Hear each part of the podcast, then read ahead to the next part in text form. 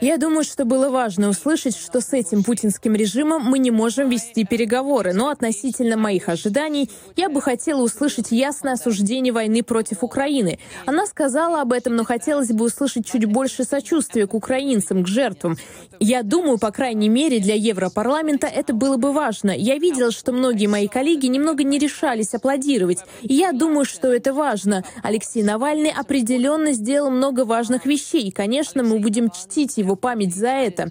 Но также то, что нам нужно сейчас, это понять, как мы можем достичь изменений. И для меня, и для многих других очевидно, что должно быть поражение России в войне против Украины. Россиянам нужно сказать, без изменений военной ситуации не будет политических изменений в России.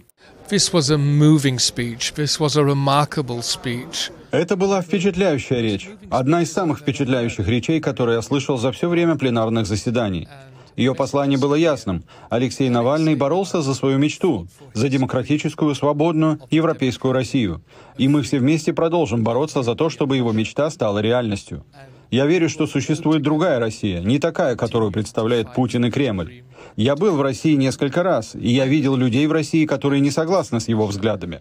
Путин диктатор. Путин ответственен за варварскую агрессию против Украины. Случай Алексея Навального очень значимый. Он добровольно вернулся в Россию, он был арестован, отправлен в тюрьму, его пытали и его убили.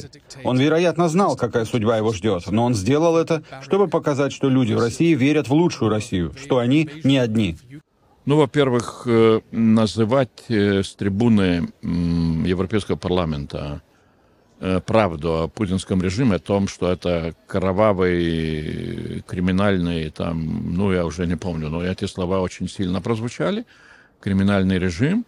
И второе, где она сказала, я абсолютно согласен, я сам потом уже говорил об этом, и вот и, и наша помощь вот э, в реализации э, той мечты Навального «Прекрасная Россия будущего», она не может э, э, оставаться только на уровне э, э, ну, таких традиционных заявлений о солидарности, о, какой-то критике там путинскому режиму, потом повторные там какие-то требования освободить политзаключенных. Ну, все мы понимаем, что это ничего ну, Путин на это э, совсем не реагирует. И здесь даже, ну, и как-то и повторять все эти вот э, э, заявления наши мне уже как-то и неудобно. Но я к этому еще добавляю, что в этом плане мы должны понять, что победа Украины является практически единственным сильным инструментом,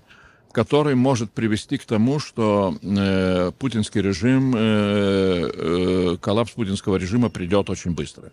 Ну, она говорила про, про войну, но потом она уже ушла больше вот на, на, на эти криминальные деньги и тому подобное. Но я здесь не могу никак э, критиковать ее.